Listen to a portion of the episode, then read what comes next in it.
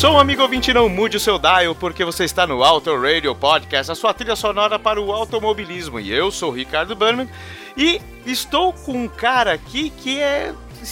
Não tenho nem o que falar, é uma grande honra receber nas dependências dos estúdios do Auto Radio com grandes porções de queijo e pinga para saciar esses anseios desse grande mineiro.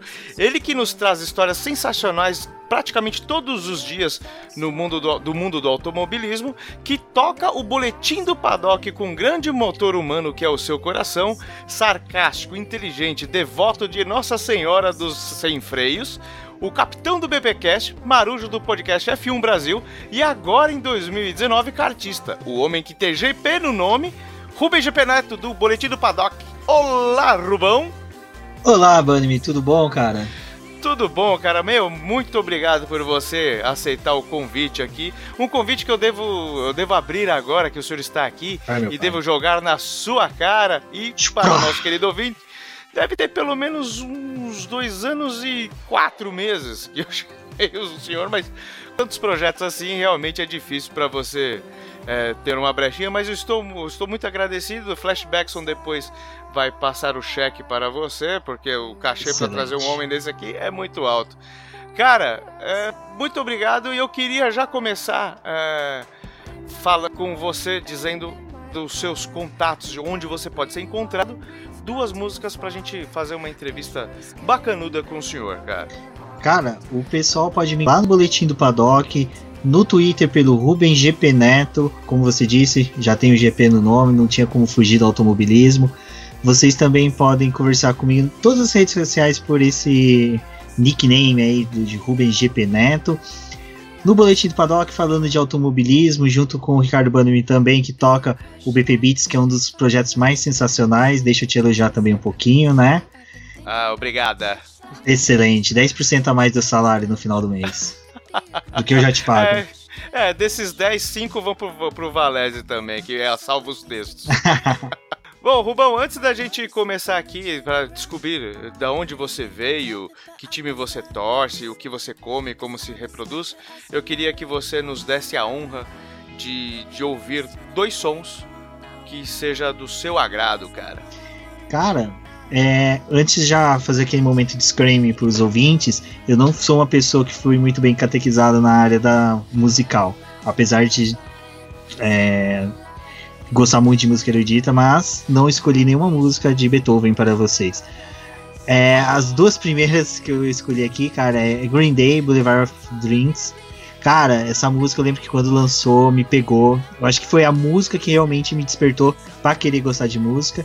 E Vence Joy Raptide, que é uma música recente que eu tô curtindo demais ouvir e que é muito sensacional. Eu gosto de músicas em que a tocada da música e o clipe se casam muito bem. Recomendo o pessoal assistir o clipe também dessa música, que é muito legal. Pô, você pode não ter sido muito bem catequizado, mas todas as dicas de música que você me deu, diga-se de passagem, o Pompla Music virou um Under the Covers aqui pra gente. Cara, você tem um ótimo gosto, cara. Parabéns, felicidades, muitos anos de vida. E eu vou pedir pra Flashbackson soltar a agulha aí, daqui a pouco a gente volta. Música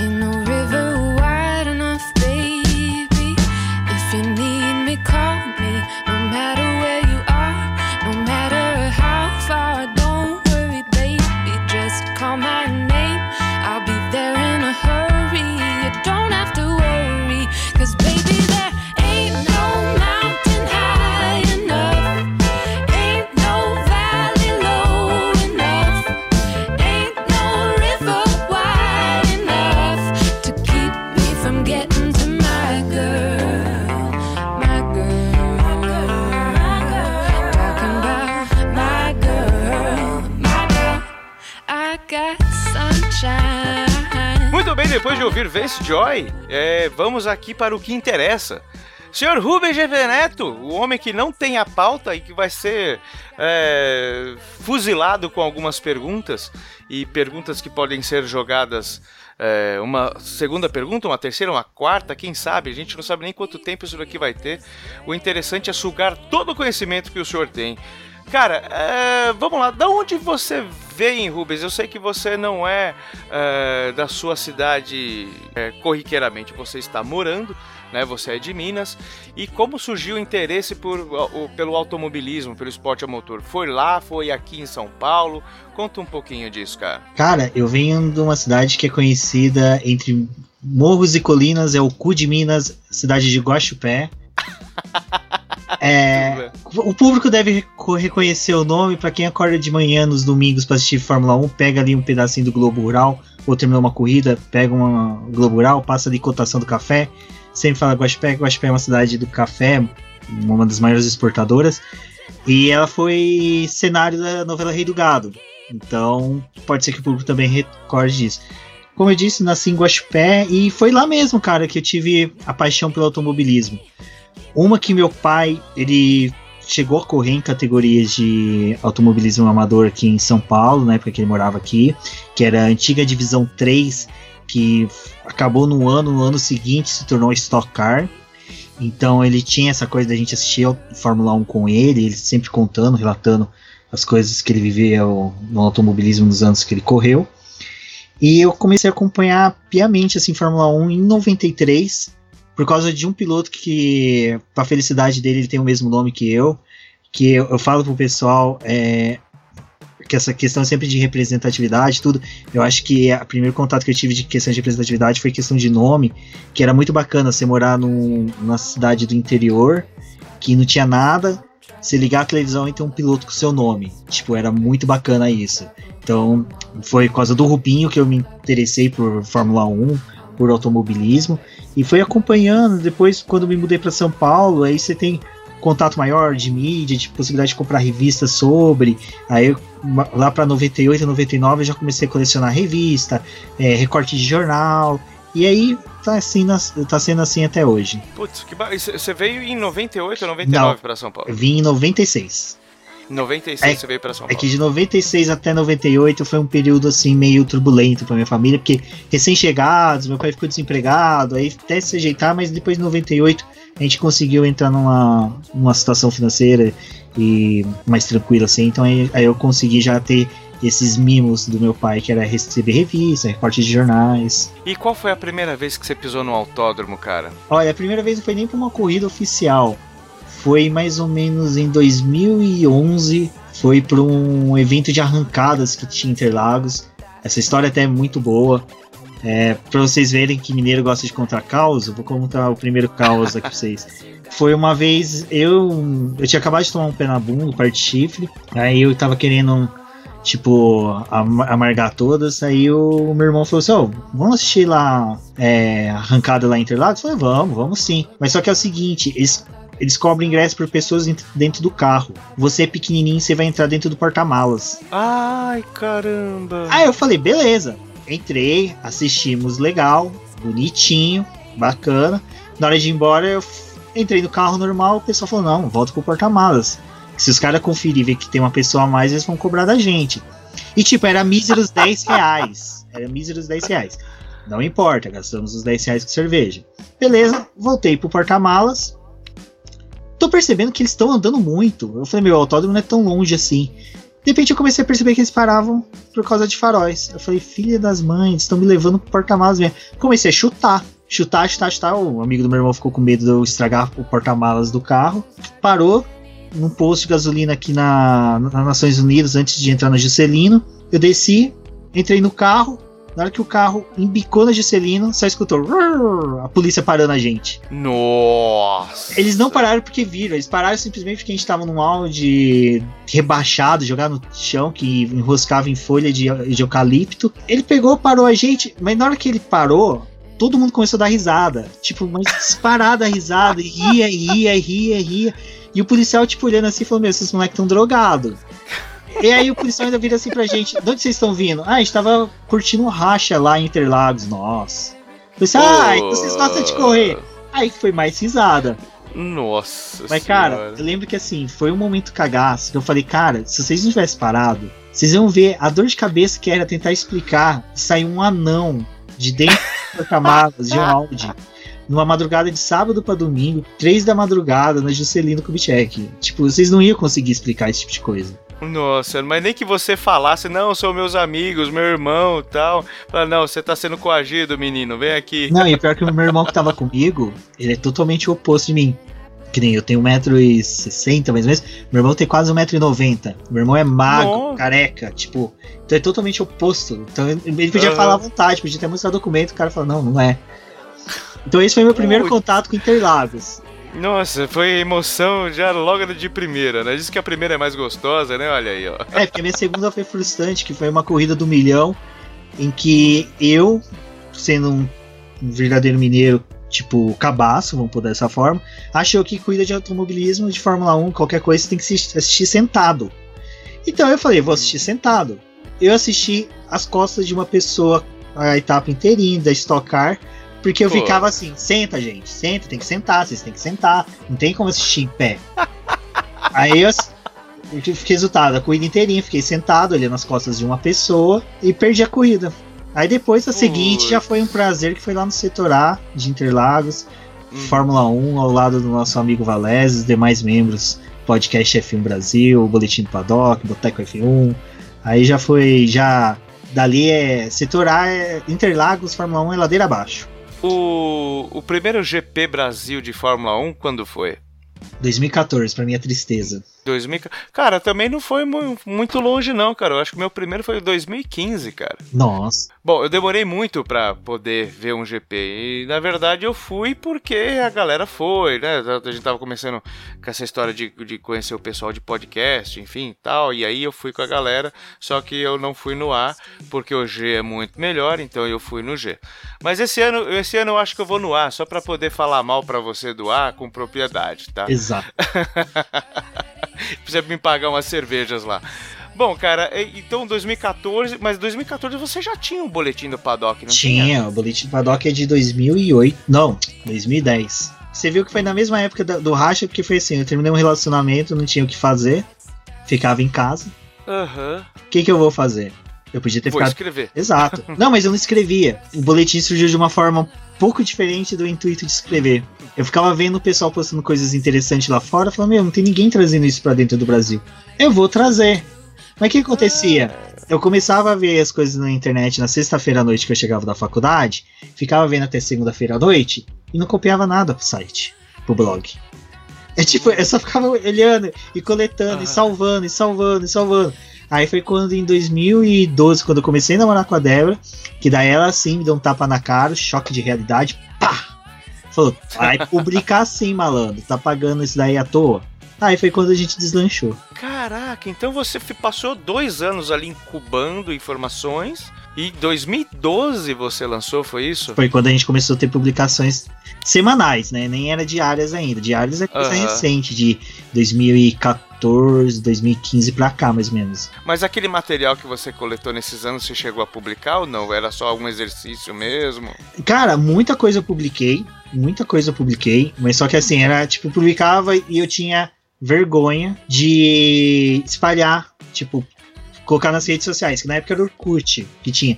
Eu tinha medo, tipo, eu tinha vergonha. Tipo, eu, eu falava assim, não, eu não vou publicar porque eu não vou espalhar, porque senão o pessoal vai me criticar, vai apontar o dedo na minha cara, eu não quero isso. Olha que coisa estranha, né? Eu queria ao mesmo tempo publicar coisas para as pessoas verem, mas ao mesmo tempo tinha medo da, da rejeição. Aí foi quando a Débora falou: Meu, você vai ficar fazendo isso à toa. Publica, espalha isso daí. Daí deu o choque de ânimo pra gente poder deslanchar e se tornar o que é, o que é hoje. Cara, mas você sabe que isso é uma, é uma coisa muito natural na gente que é.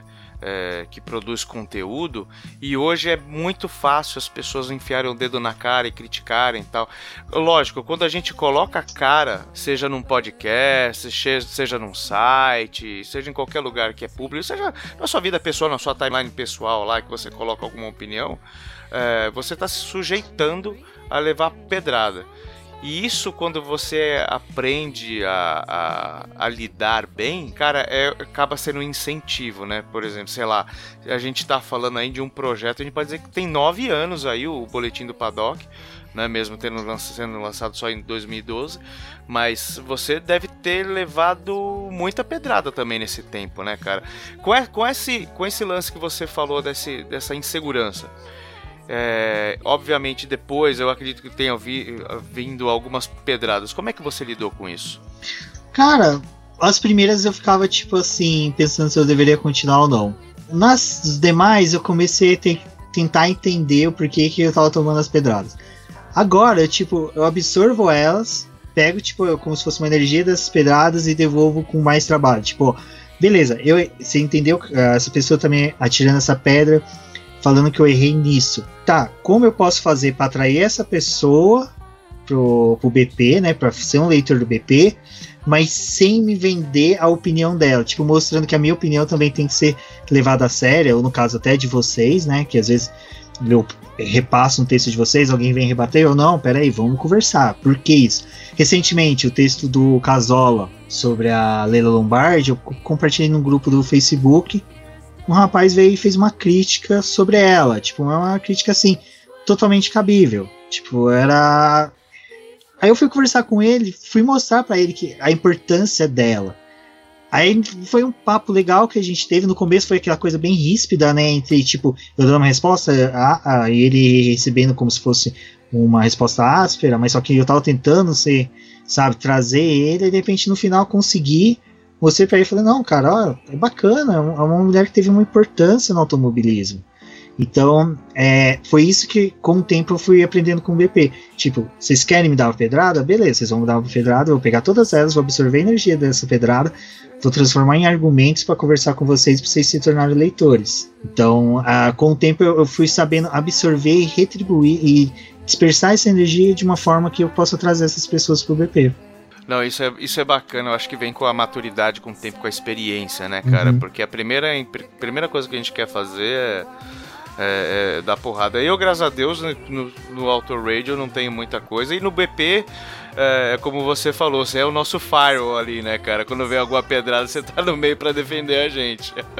Não, e, é- e eu vou falar, cara, uma das coisas que eu mais gosto, a, a Débora sabe, o pessoal sabe, eu, tipo, eu gosto de ficar respondendo os comentários do pessoal, tentar, en- como eu disse, entender o porquê que a pessoa tá tendo aquela linha de raciocínio para poder é, trabalhar aquilo para poder, meu, vamos, vamos, vamos discutir, ah, você achou a corrida chata? Por que, que você achou a corrida chata? Ah, não teve ultrapassagem, tá bom, não teve ultrapassagem, mas só que teve uma aproximação ali que a gente ficou numa atenção se ia ter ultrapassagem ou não, que foi gostosa.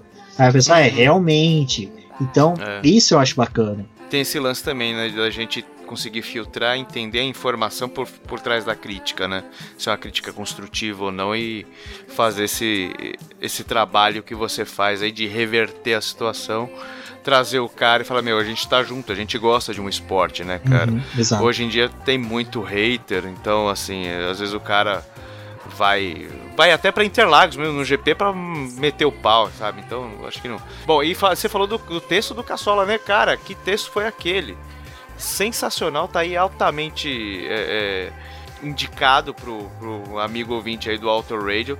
Esse texto sobre a Leila Lombardi que o Cassola fez, eu não sei quanto tempo ele levou, eu sei que tá riquíssimo. Tem tem detalhes ali, uma construção de texto fantástica. Ele, quando, quando escreve, eu sou, sou suspeito para falar de todos vocês, mas é, acho que quando as pessoas escrevem no BP, tem uma coisa a mais ali, tem um coração enorme. E o Cassola é um cara que, meu, é riquíssimo de, de, de, de argumentos ali. Eu queria, eu queria pedir para que Flashback só abrisse as portas aqui do, do clap, clap, clap e palmas para o, para o Cassola. E falando em Caçola, Caçola, eu conheci o Caçola por causa do podcast F1 Brasil.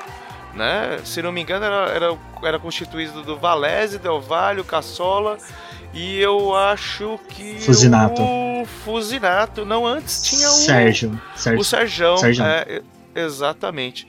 E aí, depois de um tempo, eu comecei a ouvir você lá.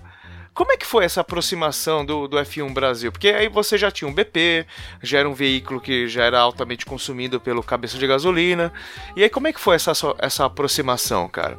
Primeiro, deixa eu voltar até um pouquinho, não sei se tem a ver a, a resposta, mas o BP era você e a Débora, né? Isso. originalmente. Eu acho que aí, a partir daí, foi, foi virando aquela bola de neve. Me conta um pouquinho como é que foi desse início até chegar no, no, no F1 Brasil. Cara, o. Na verdade, é- é- era eu e a Débora. Aí eu pegava e ficava assim, meu. Seria interessante a gente ter outras pessoas tal. Ela ficava fazendo convite no Twitter. Ficava fazendo convite pro pessoal poder escrever. Um dia o Diogo Gomes, lá do Café com Velocidade, falou, cara, que ele já me conhecia, o grupo do Papai Orange, que nós dois somos maquilaristas. Ele falou, vou te mandar um texto. Ele mandou um texto, gostei, cara. Falei, pô, bacana. Aí ele foi mandando texto, aí depois o Cristiano Seixas, o- a Wikipedia né, do automobilismo, Nossa, Falou. o Cristiano tem uma memória sensacional. ele pegou, virou assim, pô, eu fiz um texto aqui, vê se ficou bom. Eu falei, Ah, eu não vi, só sei que eu publiquei. Tipo, eu li e falei, cara, que em curtas palavras ele conseguiu mostrar uma dinâmica sensacional. E eu lembro até hoje desse texto, depois eu vou mandar o link pessoal poder ler, que era mostrando matematicamente como o Ayrton Senna perdeu o título de 89 e não foi na batida. Olha que legal, Tipo, hein? ele mostrou pela matemática. Eu lembro que até hoje eu até lembro com o comentário que o Valéz fez no post, que era assim, com maior maestria que um mestre poderia ter, ele demonstrou com a matemática como o Ayrton Senna perdeu uma temporada. Cara, aquilo ali foi muito Olha. da hora. Aí eu vi e falei, meu, vai dar certo. Aí a gente começou. Aí o Cris mandava um texto por, por semana. Aí a Débora intercalava os reviews, os previews das corridas. Aí veio o Fernando Campos. Aí nisso vinha e saía alguns meninos que queriam postar, mas só que daí, tipo, eles, pô, a maioria tava ou fazendo faculdade ou fazendo algum curso que, que impedia de continuar. Mas eles continuam até hoje com a gente lá, sempre conversando, batendo papo. Aí depois dele veio a, a Érica, que escreveu um, texto muito legal falando quais que eram cada piloto no horóscopo. Então ela falava, ah, esse piloto é tal é, é, signo por causa dessas, dessas características. Aí um dia o, o Campos mandou a ideia do projeto dos 365 dias, né? Os 365 dias mais importantes do automobilismo. Ele mandou no sábado, no domingo ele fez o post de apresentação e era pra tipo assim, a ideia era começar daqui uma semana. Na segunda-feira a Débora já fez o texto. Aí todo mundo, não, mas como assim? Eu falei, não, beleza, a Débora faz segunda, eu faço terça. Aí o Cris pegou quarta, o Campos, se eu não me engano, pegou quinta, a Erika sexta, aí sábado ficou revisando, aí entrou o Eric, e aí foi indo. Aí de repente um precisou sair, aí eu chamei o Casola, aí foi quando o Casola veio, quando o Eric saiu, é, veio o Casola, o Fusinato chegou a escrever com a gente nessa, nessa temporada, primeira temporada das 365 dias. Uhum. Aí o Valese, tipo, foi uma negociação muito dura. Eu, tipo, ficava namorando ele. Falou, não, vem, vem, tipo, sabe, fazendo a trilhinha com carne, colocando espeto no chão, vem, vem, e É, cerveja. pra ele, pra ele, se você colocou carne e cerveja, ele vem, Eu cara. lembro que eu fazia a negociação e mandava pro, pro Campos. Só Campos, estamos conseguindo. Aí o Campos, não, não, vai dar certo. Aí, pô, no dia que, que conseguimos, tanto eu, o Casola, porque o Casola, cara, eu falo, o Casola, ele já trabalhava com Fórmula 1 na época que blog era por meio de telegrama. ele, não, eu lembro que quando comecei a acompanhar lá em 2000, e, assim, com internet, que eu- chegou a internet na minha casa, foi no ano de 2005, 2006, alguma coisa assim. Eu lembro que eu já via casos blogs, assim, de repente lá, 2009, 2010, ele aparecia no Social Clube, né, F1 Social Clube, Sim. e, meu, eu, e, é, e eu achava assim, cara, esse cara escreve muito, esse cara é muito, ele nunca vai querer participar com a gente. Aí No dia que eu chamei ele, ele falou, não, topo. Aí eu, caraca, velho, tipo, é o Casola, né? Temos um Shakespeare, né, cara? Cassola é, é sensacional, cara. Eu adoro os textos dele. Eu falo que a gente tem sorte que é, no, na série dos 365 dias, que certos personagens do automobilismo caiu como uma luva para certas pessoas. O, a, que nem a Erika uma vez escreveu o texto do Toto Wolff, ela fez um paralelo do Toto Wolff com o Tony Stark, ficou um puta de um texto. O Valese, ferrarista tifoso, escreveu sobre o Francesco Lamborghini, tipo, que foi cara que foi rival da Ferrari. É, o Khan também ele escrever, eu não me lembro agora, vai ser até um pecado, eu não lembro o nome do piloto, que não tinha nada no dia, ele viu só a data de nascimento de um piloto. Não, não, minto. Ele viu um GP de Spa, ele foi olhar piloto por piloto e descobriu que um dos pilotos era um jornalista. Aí ele foi ver a história desse jornalista, era um jornalista que direto reto as equipes, tipo, precisava de um piloto e ela, ô, vem cá, corre pra mim. Caramba. Então, assim, é, eu falo, a, a gente deu muita sorte nos 365 dias que os textos caíam com os autores que sabiam trabalhar, lapidar tão bem aqueles textos e ti- tinham todo um trabalho de esmero, todo um trabalho de- delicado na aperfeiçoação do texto, que, cara, a gente tem. é, Eu, eu não sei, eu acho que quando você entrou no BP a gente parou de comentar sobre isso, mas terminando agora a segunda temporada, eu já vou sentar e vou ver. A ideia dos 365 dias é de se tornar um livro. É de virar um livro. Ah, Então eu vou pegar, acabando agora em maio, Eu vou ver com os meninos se eles vão querer prosseguir escrever nos 365 dias. Se não, a gente vai remodelar, ver aonde que eles querem escrever. Mas se eles quiserem continuar, beleza. Mas eu já vou começar a trabalhar no livro, já vou começar a selecionar os textos, já vou ver alguma pessoa para fazer revisão em parte editorial, porque a gente sabe que texto para site, para blog é uma coisa, para livro já é outra, já tem que mudar uma coisinha ou outra. Então a gente já tem tudo isso pensado que é pretendo daqui um ano, um ano e meio, talvez estar lançando. Quando eu vi que vocês estavam com esse projeto, eu logo nos primeiros sempre acompanhei o boletim e tal. E aí, quando eu vi, puta, todos os dias sair um texto referente àquele dia tal. Falei, cara, esses caras são loucos. Meu, é muito trampo, é muito trampo.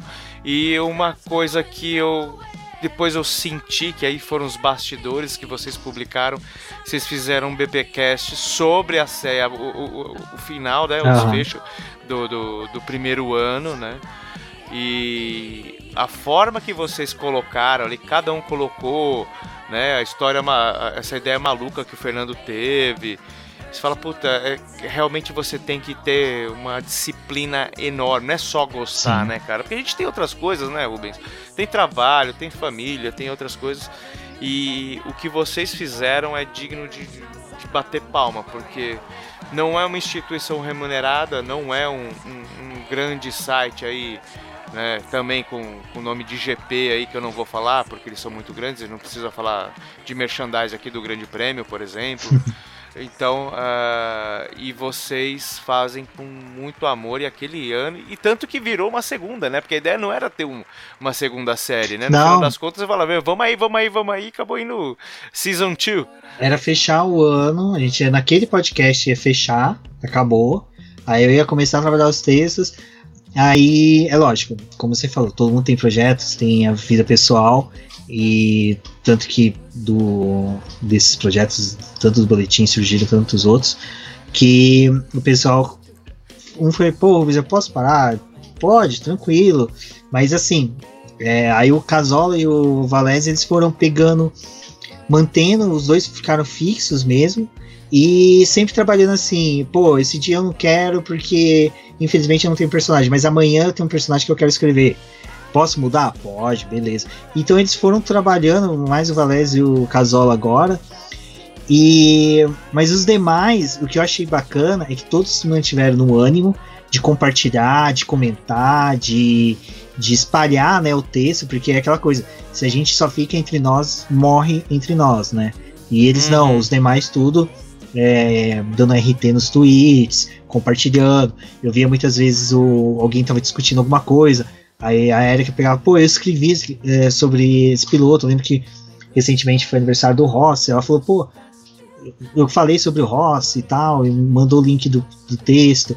O, Cas, o Casola também já fez isso. O Campos eu já vi, tipo, pô, ó, esse texto aqui eu escrevi, dá uma lida, alguém comentando alguma coisa, algum fato. Então, assim, é, todos, mesmo na segunda temporada, tiveram uma participação tremenda, gigantesca.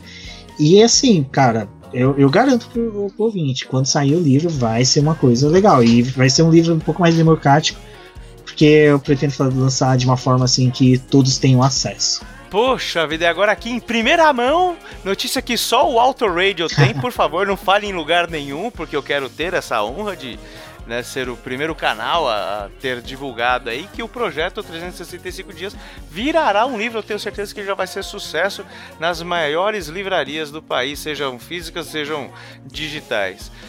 Cara, é... bom, e aí você vo- voltando um pouquinho, né? E você foi montando aquele esse time, chegou nesse momento de um projeto ousado, né, que é o 365 dias. E as outras mídias, né? A gente tem o podcast, você o BP não chegou a ter canal do YouTube, né? Ou chegou a ter eu lembro de alguma coisa desse tipo, mas acho que não foi muito pra frente. em né? 2013 eu lancei o. eu montei o canal, tem canal lá, bonitinho, tudo pronto. Mas eu tenho uma resistência com o YouTube. Eu, é, pessoal. Várias vezes o pessoal, pô, eu mandei um link aí do YouTube pra você. Eu falei, bacana. Tipo, YouTube eu só uso pra ouvir música e assistir clipe. O resto, dificilmente. Eu, ah, não, ultimamente eu só tenho assistido Como Pintar Seu Capacete, porque eu quero comprar um capacete pra andar de kart, mas eu não quero ter um capacete com pintura padrão, eu quero ter um capacete Aham. pintado e eu vou pintar. Porque pintar é caro, então Nossa. eu vou fazer muito. por mim mesmo. Mas tirando isso, eu tenho uma resistência muito grande com o YouTube. Adoro, adoro trabalhos que nem o do Serjão lá do Boteco F1, o do Dan, do Velocidade Alta, agora recentemente o Alexander Groom, do, que também lançou o Fórmula 1, que direto e reto eu tô postando os vídeos dele aí também no perfil do Facebook do BP, porque é um parceiraço, amigão nosso. Então fiz é, lives no Roda com Roda, lá do podcast F1 Brasil, mas eu mesmo tenho um pouco de resistência. Mas só que ultimamente, quando eu tô compartilhando, principalmente o BBcast, o pessoal pergunta: pô, não tem a live de vocês gravando? Pô, vocês não vão lançar no YouTube? Aí, dentro daquele. Desculpa, eu vou usar o espaço agora de vocês. Desculpa, Fred Beckson. Mas é, quando eu lancei o apoia eu lembro que uma das metas eu, eu falei assim, putz, se eu colocar o canal do YouTube, porque vai ser uma meta que eu vou ter que quebrar uma resistência minha. Eu vou ter que, é, como eu posso dizer, criar um sacrifício meu em prol daqueles que estão me apoiando. Porque já que eu não sou tão. não gosto tanto dessa mídia, eu vou ter que não passar a gostar, mas eu vou ter que trabalhar ela. Vou ter que ir Uhum. pra ela. E assim, eu, eu, eu, eu- nos últimos episódios eu falo, ó pessoal, ajuda a apoiar aí que eu quero ir pro YouTube, eu quero ir pro YouTube, porque eu tenho vontade. Mas só que daí fica em primeira mão também pra vocês, a gente não vai fazer review nem previews de corridas no YouTube, nem matar charadas de porque a asa móvel é 100% eficiente para ultrapassagens e mostrar todas as questões de física, química e aba 4, porque que ela é eficiente. Não, o que eu quero fazer é uma coisa um pouquinho mais igual os youtubers da vida fazem, de tipo de brincadeiras, quiz, essas coisas, que eu acho que na parte de Fórmula 1 de automobilismo tá faltando. Eu eu já vi alguns canais fazerem, mas são tão esporádicos, não são corriqueiros, que eu achei, falei, pô, cara, eu vou, eu vou, vou seguir essa linha, eu vou fazer, tipo, brincadeiras, quiz, é, eu vejo muita gente entrevistando o pessoal com, em autódromo, entrevistando o pessoal é, piloto, as coisas, mas e o cara comum, aquele cara que tá pegando o metrô, você chegar e falar, pô, você é da época do. Você é da galera que parou de assistir quando o Senna morreu? Sou. Pô, por quê? E conversar, tipo, bater um papo. Aham. Eu tenho essas ideias. Eu quero, tipo, meio que fugir do que é o normal que tá todo mundo fazendo, que, como eu disse, todos que fazem, fazem super bem. Mas a minha resistência sempre foi essa. Eu não queria ser o, mesmo, igual a todos. Eu sempre É, quis fazer todos, diferente. Usar mesmo, o mesmo formato seria só mais um, né? Exato. Tem que inovar mesmo, né? Bom, e aí você tava lá no boletim e tal, e, e aí você de repente apareceu lá no F1 Brasil. Isso foi por conta desse, desse, dessa troca de, de, de, de mensagens para o pessoal vir pro, pro, pro BP para escrever? Como não, é que foi cara, foi uma coisa bem louca. Eu tinha o BP, aí eu era ouvinte de podcast. não comecei com pelo Jovem Nerd, como todo mundo sempre começa. Eu comecei por um podcast que falava sobre estilo e moda masculina, que era o Papo H. Adorava, adorava, mas só que eu deixo ele acumular tipo 10, 15 programas, aí eu maratono. Aí eu paro, deixo acumular 10, 15 programas, maratono ele de novo. Uhum. Então eu comecei a ouvir ele e falei, pô, eu quero montar um de Fórmula 1. Aí fui no Google e procurei, né? Podcast Fórmula 1 brasileiro. Aí apareceu, Aham. podcast F1 Brasil. Aí eu, ah, que legal, já tem um pessoal que faz. Aí eu falei, beleza. Aí eu fui ouvir o Alu Técnica do Leo Lopes pra aprender a Uhum. fazer. Aí, em um dos programas, dos primeiros programas, ele dá uma dica. Ele fala assim: é, antes de fazer, porque você não participa de um para pegar experiência, para ter conhecimento. Aí ele falou: e eu vou dar dica de como vocês participar. Vocês começam a conversar e a interagir com os podcasters. Aí eu peguei e falei: quem que é os podcasts podcast F1 Brasil? Del Valle, Sérgio Cerveli, Valese, Queros Fix e Fusinato. Segui eles todos no YouTube e ficava cutucando. Ei, ei, tô aqui, ó. Ó, eu aqui. ó, e compartilhava e, e ouvia, comentava. Tem um programa que até o Del Valle brinca que eu e a Débora ficamos disputando quem ia fazer o Jumpstart. Aí um dia o Valese, o Del Valle me chamou e falou, cara, você é bacaninha, bonitinho, limpinho, vacinado. É, vem cá, vamos conversar no WhatsApp. Começamos a conversar, tudo bacana. Aí um, um dia, eu não lembro o que, que aconteceu, que aí falou assim, não, minto, eu já tava gravando edição rápida com o Valese. Eu já tava, tipo, acho que já tava uns 5, 6 episódios. Aí o Del Valle pegou um dia, sabe aqueles que os convidados quase tudo não pode ir, tal, tal, tal, sempre tem alguma coisa. Ele pegou, cara, você pode participar? Eu, tipo, sabe, deu aquele gelo. Eu, hum. Putz, assim no pelo! Aí eu peguei, beleza, vou. Falei pra todos os gatos de casa, falei, ó, vocês vão virar tamborim se fazer barulho. Mas minha internet era horrível, era uma bosta, era de 8 megas. E, tipo, eu sou muito grato que o Valese, os meninos, o Del Valle, o Sérgio Silveira tiveram uma paciência comigo, que até eu consegui resolver a questão da internet, demorou, mas, cara, aí foi, aí deslanchou, aí participava, ficava, a gente ficava até pro e aí? E a gravação? E aí? E aí foi, voltamos aí até hoje. Poxa, e o, o Del Valle é um cara assim, pelo que eu vejo por- pelas pessoas que já passaram por lá, ele é um cara assim muito descolado. Eu, a primeira vez que eu ouvi o F1 Brasil, falei, cara, como esses caras é, falam de uma forma suave, né? Fluida ah, e, e direta, né? Uhum. Também. Falei, cara, é muito diferente de tudo que eu já ouvi e, meu, e é apaixonante, né, cara? Bom, vamos fazer um, vamos fazer um- um- um breve intervalo? É, eu gostaria que o senhor escolhesse mais outras duas músicas aqui para agraciar os ouvidos do nosso querido ouvinte. Bom, vocês vão perceber que essas duas músicas que eu vou indicar são mais ou menos porque eu absorvi elas de filmes, de trilha sonora de filmes. Que um é do Bay King, que é Stand By Me. Vocês desculpem, meu inglês é péssimo. É inglês da Transilvânia. E Marvin Gaye em Mountain Heights. Acho que é isso. Cara, eu só sei que assim, são músicas que vocês vão ouvir, vocês vão lembrar de alguma cena de algum filme, com certeza. É, E depois o cara fala que não conhece música. Puta que pariu. Flashbacks ou solta a agulha, meu filho. Love me, love me,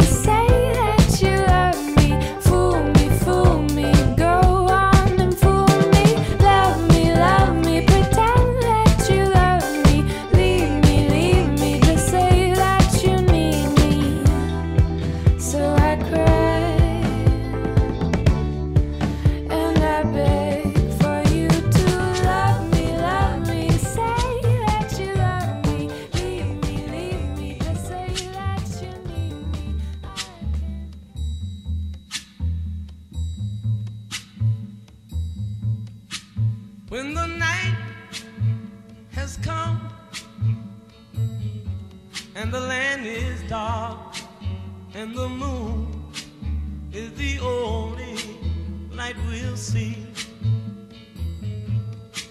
No, I won't be afraid. Oh, I won't be afraid.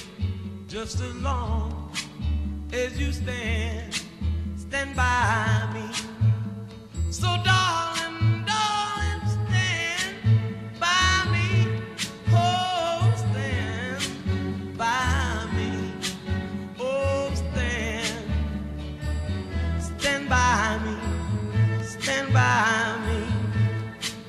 It's the sky that we look upon. Should tumble and fall, or the mountain should crumble to the sea. I won't cry, I won't cry, no, I won't shed a tear just as long as you stand, stand by me.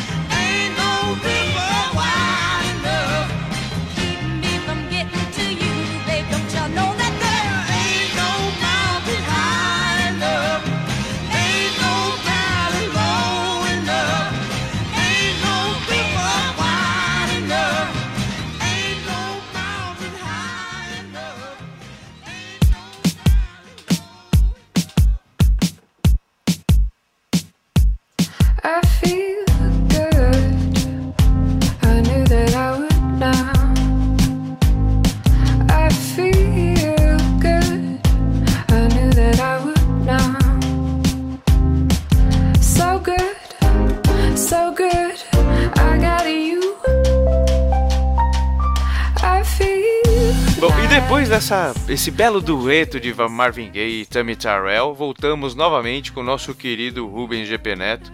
E eu queria saber uma coisa, cara. Como que você, hoje em dia, com o tamanho que BP é, tá hoje e a projeção que tem, como é que você consegue organizar tanto texto? Como que é a dinâmica de gestão do, do boletim do Paddock, cara? É, vamos colo- colocar do, da parte da manhã da- do momento que eu acordo. Eu já vejo os e-mails, vejo se alguém mandou algum texto, alguma coisa. Se já tem o texto, eu já vou lendo no trajeto até o escritório. Aí já faço, um- se precisar de uma correção ou outra, questão só de estilo. Na maioria das vezes é questão de estilo, mas na maioria das vezes é, é só uma zapiada. Chego no escritório, como eu chego tipo quase duas horas antes de começar o horário de trabalho normal, essas duas horas eu me dedico a pegar esse texto que tem do dia, os textos que tem do dia, já engatar eles para as publicações, para os compartilhamentos. Aí já fico nos grupos do Facebook. Meu, tem grupo até da Suécia que eu mando o texto. Ô, louco! É, tipo, vai atrair gente, acredite. As pessoas leem. Eu acho isso muito da hora. Eu vi isso agora no dia do aniversário de nascimento do Senna, que, tipo, eu entrei nos grupos, tipo, da Espanha, da Argentina, meu, tinha um grupo de, de vários lugares, direto reto o Facebook me bloqueia por excesso de compartilhamento, que eu mando e os caras comentam, aí eu tenho que ir lá meio que, dependendo do idioma, Google Tradutor, do, quando é espanhol até que eu consigo arriscar, mas dependendo do idioma, vai e, e- e segue. E isso eu acho muito bacana. Ah, eu não faço almoço, eu, eu não sei o que é almoçar. Isso daí é, vocês podem perguntar pra qualquer pessoa que trabalha lá comigo no escritório. Eu acho que eu não almoço desde 2005, 2006 mais ou menos. Ô, louco! Eu gasto, me- eu gasto me- meu almoço com alguma coisa. Eu, que nem no escritório, eu pego. O pessoal olhou pro monitor, viu que eu tô com o site do BP aberto, eles respeitam. Que até, mesmo o pessoal do Ah. escritório até respeita bastante esse trabalho que eu faço, tudo. Então, o horário do almoço, eu, eu vejo como é que estão os acessos. Aí eu vejo se tá tendo uma queda, vou lá, cutuco, jogo uns dois twitters, entro nos grupos de. Eu tenho dois chips, né? Um chip é só para grupo de WhatsApp de compartilhamento de Fórmula 1, de automobilismo, vou lá, jogo uns textos, procuro um texto que é relacionado no dia dos 365 da primeira temporada, procuro um texto antigo também, vou jogando. E aí eu chego em casa às 7 da noite, aí das 7 até a Débora chegar às 9 e meia, eu sento no computador e já vou, tipo, limpando o caixa do site, que daí durante o dia ficou pesado.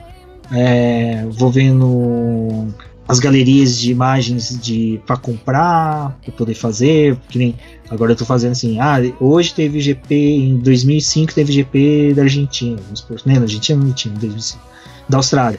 Eu vou lá, compro uma galeria de imagens, preparo, publico bonitinho. Vou fazendo isso. Vejo os, os e-mails que as assessorias de imprensa mandam para poder tipo mais ficar em- em- por dentro do que está acontecendo do que replicar no site mesmo. Porque o BP ele não é aquele site, tipo, pra. O pessoal já percebeu que não é pra ficar trazendo notícias a todo momento. Uhum. Ele é muito mais pra manter séries. Até por isso que eu falo que é um pouco de site nerd, por causa disso. A gente trabalha mais com séries. Que é o BP Beats, 365 dias, o BP Cash. Acho que o único categorias que a gente realmente faz review e preview é a Fórmula 1, porque a gente ama, e a Stock Car. E agora, os Fórmula E, carteiros. né? É, e a Fórmula E. Ó, E a Fórmula E também, com a Cintia, que olha, um amorzinho. Depois, se quiser, posso até falar por quê. É, então.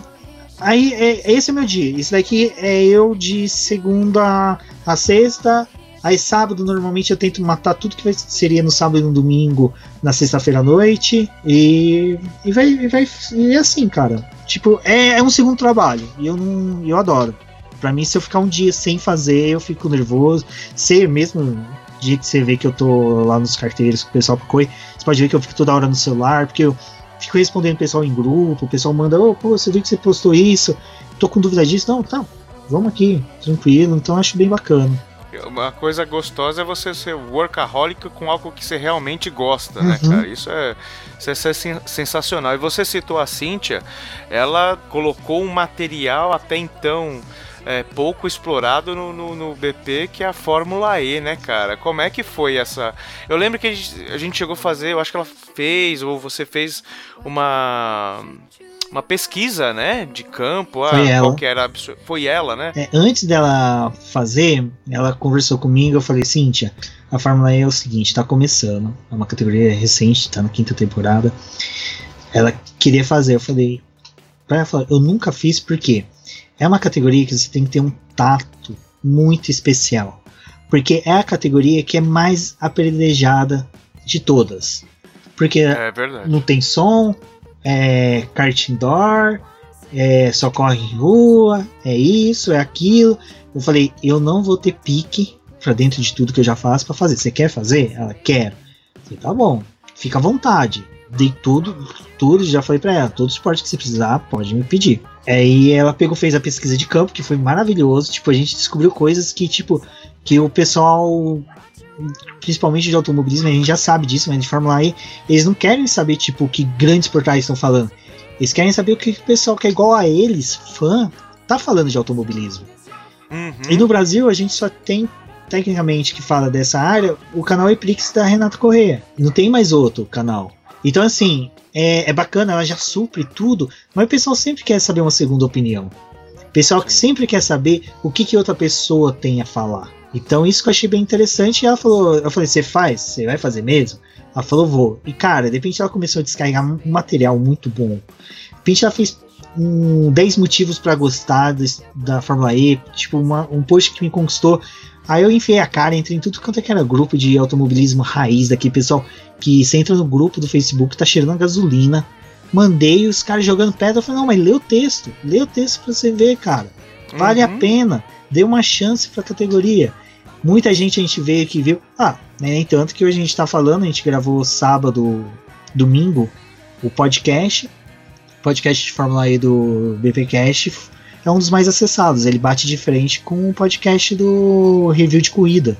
Então, assim, o pessoal que tá acompanhando a Fórmula 1 pelo BP também tá acompanhando a Fórmula E. Então, isso tá sendo bacana.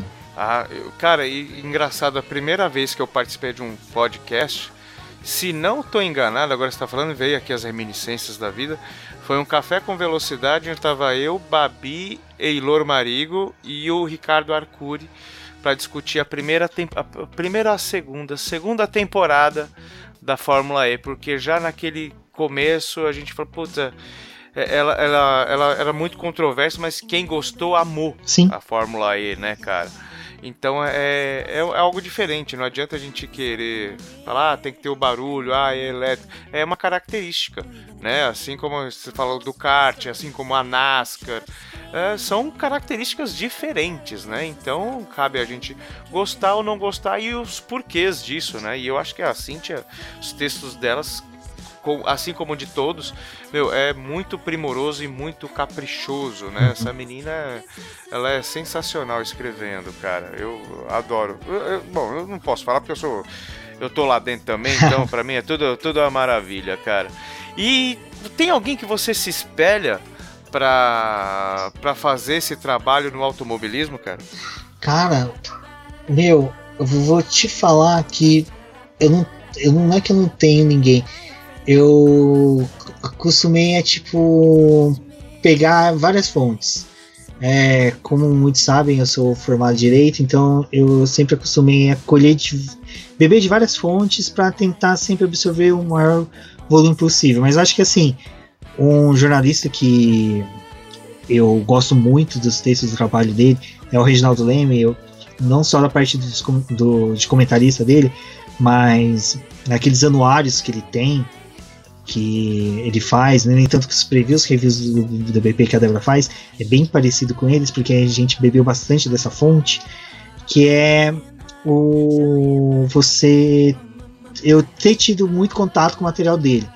Mas, tipo, livre origem também é um modo de escrever dele, eu acho muito bacana. Então eu acho que é mais esse pessoal mesmo, e é bem o pessoal da Velha Guarda mesmo. Eu acho bem bacana o formato que eles escrevem, que eles, que eles trabalham com, com as notícias. Então acho que eu acho que eu seguiria muito mais por esses dois mesmo, como jornalistas. Mas assim, questão de ser, como você falou, workaholic, eu acho que tem um cara que eu, eu me espelho muito nele, que é um advogado com quem eu trabalho, que é o Eduardo, que ele sempre, tipo, ele se ele pega uma coisa pra fazer, ele, tipo, até o fim. Se ele não pode, ele fala, e tipo, ele fala abertamente, ó, não dá, que nem quando eu vi que não dava Fórmula E pra gente fazer, eu falei, nem vou começar. Não dá pra gente começar se não dá. Que nem Uhum. MotoGP. MotoGP eu tenho um impedimento que eu não posso falar sobre ela. Sou louco pra falar. Poderia É. falar, mas. É porque o escritório que eu trabalho advoga pra Dorna, né? Então, Ah, Eu tá. imagina eu escrever um texto falando que ela organiza mal um- uma MotoGP. Pegaria mal. Então, eu tenho muita vontade. Poderia escrever. Várias pessoas falam, pô, escreve põe pseudônimo. Mas não seria eu. Não seria eu. Então eu, eu sigo muito essa forma do Eduardo trabalhar, tipo, ser categórico, de tipo. é, eu, às vezes eu falo que eu teria que ser um pouquinho mais chato da forma que ele é pra ser exigente, mas eu acho que gente, o formato que é o BP, não, eu não posso exigir isso. Mas eu acho que pelo menos na parte de me cobrar, eu sou. sou. sou igual a ele. Então, acho que é isso. E cara, você falou de fontes, é, eu acho bem interessante que você falou até o modo de escrever. O Valese principalmente sabe. Eu gosto de escrever muito parecido com um autor de ficção científica que é o Douglas Adams. Se vocês pegarem textos meus, vocês vão ver que sempre eu tento fazer alguma coisinha assim, tipo, enfiar uma ficção científica, uma piadinha ali, um pouquinho misturado. Eu lembro que um texto que eu fiz do acidente do Lauda em Nürburgring em 76. Comecei falando do dia D da Segunda Guerra Mundial. Meti um Franz Ferdinand com a música T-Fire dentro do texto. Cara, e foi. Então, eu acho que eu gosto muito, assim, estilo de escrita do Douglas Adams, modo de trabalhar do Eduardo, mas a forma de análise e jogar o conteúdo no site, eu acho que eu gosto muito do que o Lívio faz e o que o, o Reginaldo também faz dentro do anuário, o Lívio dentro dos textos deles nos sites que ele trabalha. E falando em escrever, é, mudando um pouco aqui do automobilismo, tinha um podcast aí que vocês conversavam sobre livros, que era muito legal, e de repente acabou. Cara, me conta um pouco desse projeto, Rubens. Eu lembro até hoje como meu coração gelou na hora que eu abri o WhatsApp e tinha uma mensagem do Valese. Eu falei, eu vou tomar bronca. Eu sempre tive essa impressão que quando o Valese vinha falar comigo, eu ia tomar bronca. Ô, louco. Não, é, é, tipo, é coisa de criança que tacava, mijava em tomada pra tomar choque. Sempre tomar bronca. É, ele me chamou e falou, cara, você pode entrar no Skype, eu quero falar sobre um podcast de literatura. Beleza. Aí chamou eu, mais uma galerinha que também ouvia podcast de Filme Brasil, eu tava sempre comentando sobre automobilismo, e falou, cara, vocês conhecem o que é podcast, vocês sabem o que é podcast, esse já é meio caminho andado, gostam de livros, vamos lançar um podcast? Vamos. Qual o nome? Edição rápida, beleza. E fomos. Mas, cara, aí começamos, tipo, naquele gás, tudo. Mas só que aí por divergências dentro do grupo, a gente pegou, falamos, não, vamos dar um período sabático pro podcast, a gente volta novamente. E sim, ele voltou. Em janeiro, dia 8 de janeiro, nós gravamos um podcast. Eu, Will Mesquita, o Valese e a Débora. Uau. Gravamos um dos melhores livros de 2018 e esse podcast vai ser lançado, se der tudo certo, daqui duas semanas. Muito bem, essa é uma nota aqui do editor. O Flashbackson tá me dando uma brecha aqui para eu poder só dar um esclarecimento. O ediçãorápida.com.br já foi lançado, ou melhor, relançado no último dia 1, ou seja, antes do lançamento desse podcast. Então você pode encontrá-lo no www.ediçãorápida.com.br com todos os nossos amiguchos falando sobre o quê? Sobre livros de corridas, não é legal? E nesse momento, voltamos à nossa programação normal. Porque olha o tempo que eu demorei para editar um podcast. Porque era aquela coisa, encaixar a edição desse podcast com o do BP e com todo o trabalho, eu acabei falhando. Mas Uhum. a gente vai voltar, porque, cara, é muito gostoso. É muito gostoso, porque às vezes a gente lê livro, tinha opiniões diferentes sobre o livro, aí começava a debater. E era legal que eu tava conversando que nem com o Valese, que era um cara que aos domingos eu gravava sobre Fórmula 1. Aí na terça, quarta-feira eu tava com ele sobre, vai, Nelson Rodrigues. Tipo, era uma coisa muito foda. Tipo, cara, Aham. era muito da hora. E a gente, a gente enfiava uma piadinha de automobilismo. Aí a gente se tocava que tava um, um podcast de literatura. aí explicava a piada. Cara, era uma delícia, eu adorava. E é uma coisa que a Débora falou, na época que eu gravava, eu era tipo rato de biblioteca, eu conseguia encaixar livros e mais livros para ler. Depois que eu parei, a gente parou a gravação, uh, eu peguei e diminui um pouco de leitura, mas a gente tem o interesse até hoje, o domínio tá lá, tá os podcasts, eu tive que tirar eles porque eu tive que fazer uma manutenção do site, mas quando voltar esse o episódio que a gente gravou em janeiro, vai, vão voltar todos e eu quero parar uma hora, conversar com o Valézio e falar, Valézio, vamos, vamos encaixar um jeito aí da gente gravar, nem que seja mensal, tornar um podcast mensal pra gente poder publicar, porque a gente tinha um público, cara, que era muito bacana. Eu lembro que, tipo, um dia eu falei no escritório, todo mundo, ué, podcast de literatura, você? Foi, é, e o pessoal ouviu e falou, pô, cara, bacana, tipo, é, e, e, foi muito gostoso. É, é, foi um projeto muito gostoso porque era legal que a gente era um momento de alívio nosso, que tipo a gente não tava falando de automobilismo, a gente tava com amigos em que a gente não tava falando de automobilismo. A gente tava falando de livros e dessa conversa de livros a gente às vezes engatava uma conversa sobre política, cinema, música, qualquer coisa. Então era gostoso. Então eu quero voltar porque eu acho que vai ser até pra gente que tá nesse ritmo forte de trabalho do BP vai ser bem bacana a gente tem uma válvula de escape. Então, ouvintes, me cobrem. Me cobrem que eu publico rapidinho o podcast que já tá pronto, só volto a fazer a capa, por incrível que pareça. Ô, louco. É? É, o, mais, o, o menos difícil, vamos dizer assim, né? Vamos só pra posicionar o, o ouvinte, a gente tá gravando aqui no dia 27 de março. Então você está falando que lá, mais ou menos na semana do dia 8 de abril, esse, esse, esse episódio já vai estar disponível? Exatamente, dia 8 de abril. Não, vamos, vamos mudar a data aqui, vamos, vamos mudar a data. A gente Opa. começar, a gente costuma de publicar às terças.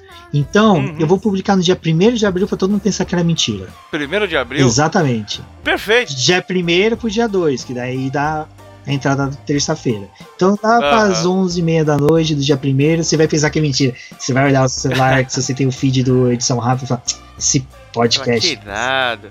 Os caras estão re, re- re- requentando coisa antiga. Aí vai ver uma coisa fresquinha, fresquinha. Exato. Sensacional, cara. E você ouve algum, falando de podcast, você ouve outros tipos de podcast? Quais que você. Qual que tá no teu radar aí? Cara, agora nossos colegas podcasts de automobilismo vão ficar bravos comigo, mas de automobilismo eu ouço poucos, porque, assim, eu tento ser o mais fiel.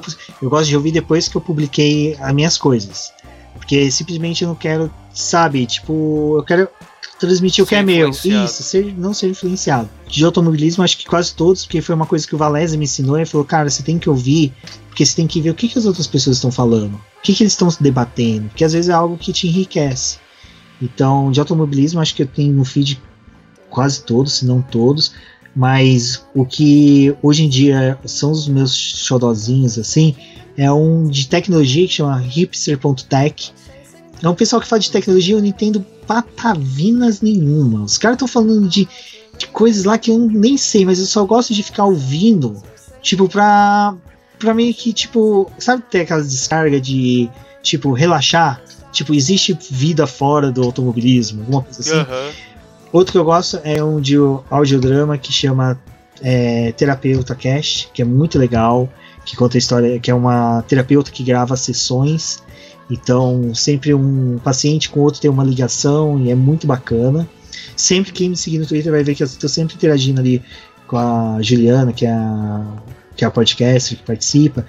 E um outro que, tipo, cara, o formato do BPcast eu copiei na cara dura desse casal amigo meu, que é o do Doctor Who Brasil, que eu gosto bas- bacana, né? Não só porque eles só falam de sobre a série Doctor Who, mas é porque a Thaís e o Fred, eles são duas pessoas que têm um coração enorme e eles conseguem pegar um episódio de Doctor Who, extrair lições de vida e colocar pra você, do tipo, olha, é, tá vendo isso? Tipo, por que que, tipo, o homem é um ser escroto e nós não devemos ser? Então tem umas coisas assim que eles fazem que, cara, que é de uma forma natural discutindo sobre a série que eu gosto. Então, tipo, eu gosto, eu gosto de podcasts em que eu consigo ter é, uma absorção de algo que não tá no meu dia a dia. Então, O Terapeuta Cast eu gosto porque dentro dessas histórias de gravação de um terapeuta eu consigo ter uma, assuntos ou tipo coisas novas.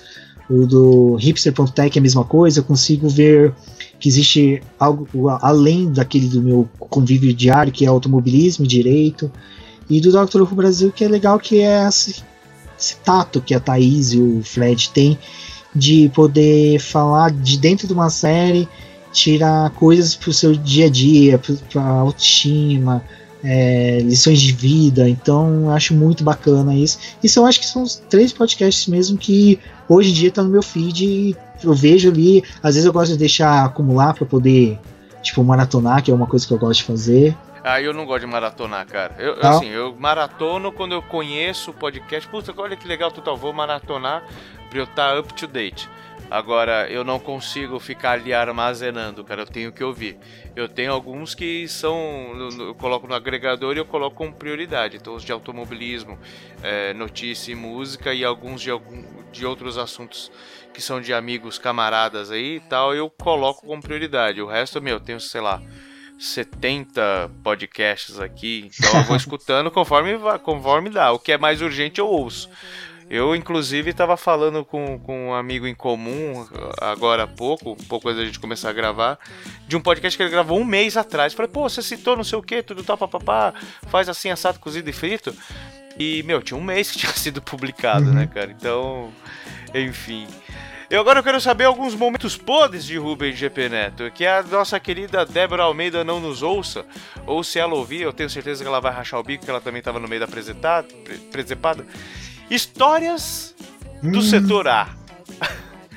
o setor A é conhecido ah, pelo setor bagunça, né? Não tanto quanto o G, acredito eu, não posso dizer ainda, mas o setor A é onde tem uma, da- é uma das partes mais bacanas do, do- de Interlagos quando você tem ali o, o- o GP Brasil de Fórmula 1. Histórias inusitadas, o que, que te vem à mente assim que você fala, putz, isso aqui foi alguma presepada que eu fiz ou que alguém fez? Aquele Ah. momento, aquele momento que você fala, meu, pode deixar que vai ficar só entre nós, esse momento é agora de você quebrar essa, essa promessa, cara. Cara, eu acho que assim, coisas tipo podres, podres, podres, eu acho que eu não cheguei a tanto, mas eu acho que tem sim, mas não vou poder falar, né? Mas, cara, acho que coisa do setor A, eu acho que. Ah, vai, vamos começar do meu primeiro que. A Débora, né? Primeira vez que eu fui no autódromo, tipo, eu tava foito que eu queria chegar não pra ver carro, que eu queria encontrar o Valésio, o Froza, o Márcio Masqueto, que são o pessoal do podcast Filme Brasil, lá, o pessoal que ouve e comenta. Esses caras vêm de Curitiba e, tipo, eles são lendas do setor A. Então eu queria chegar pra falar com eles. Cheguei, pá, beleza, vamos beber, vamos beber. Vai bebendo, vai bebendo, tipo, a gente se encontrou, era mais ou menos uma da tarde. Cara, acabou o FP2, o pessoal ainda continuou bebendo, bebendo, bebendo. Eu dei PT. Cara, a Débora e o Valésio Flávio continuaram bebendo, bebendo. Cara, eu não aguentava. Eu olhava eles bebendo e falava, gente, vocês são loucos.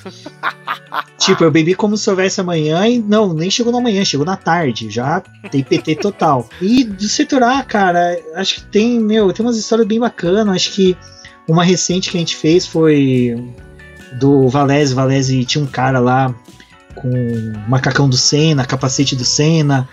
E ele tava tirando fotografia com todo mundo. Aí eu falei, putz, cara, a gente conversando lá, eu só sei que surgiu a história de alguém fingir que bateu com capacete, como se fosse o Senna batendo no muro.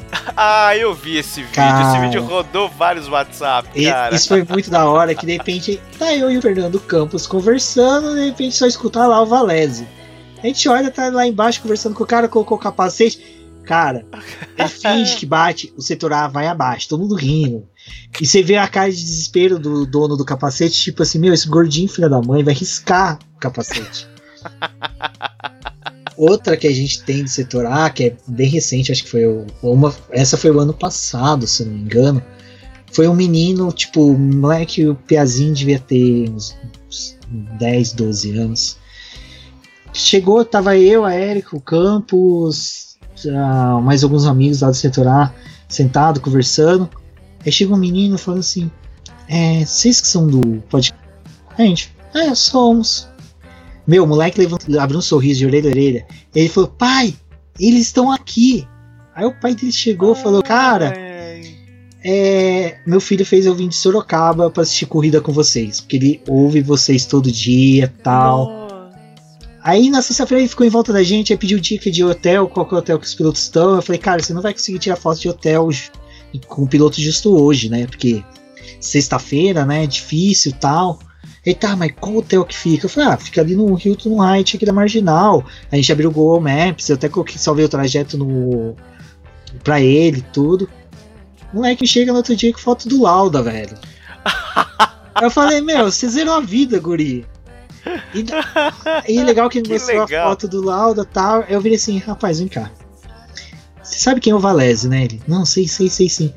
O Valese vai chegar, você vai falar pra ele assim, cara, eu amo seu podcast. Tira uma foto comigo, Thiago Raposo. Cara. O moleque, tipo, o Valese chegou, ele ficava olhando pra mim, tipo, fazendo assim, não, é ele, né? É ele, né? Eu e o Campos assim, nossa, velho. O moleque chegou pro, E aí ele pro, fez. Va- né? pro Valese. Valese, porque Valese, oh, eu gosto muito do seu podcast, tira uma foto comigo. Thiago Raposo, adoro café com velocidade. Ó, Valese, que café é o quê, moleque? Eu tomo é cerveja. Aí o moleque ficou assim, tipo, ele não esperava a resposta de baixo pronto do Valese e ficou olhando pra mim, tipo assim, perdido. Tipo, pô, Aí eu falei, legal. meu, valeu, valeu, valeu a pena. E é muito legal esse negócio de da gente estar lá e o pessoal encontrar com a gente. É muito bacana. Pô, virou mito. Agora eu espero que ele ouça aqui você citando isso, porque isso faz quanto tempo, cara? Foi 2016. Isso foi em. Aí, Não, ó. não, minto. 2017. 2017. Poxa. Foi.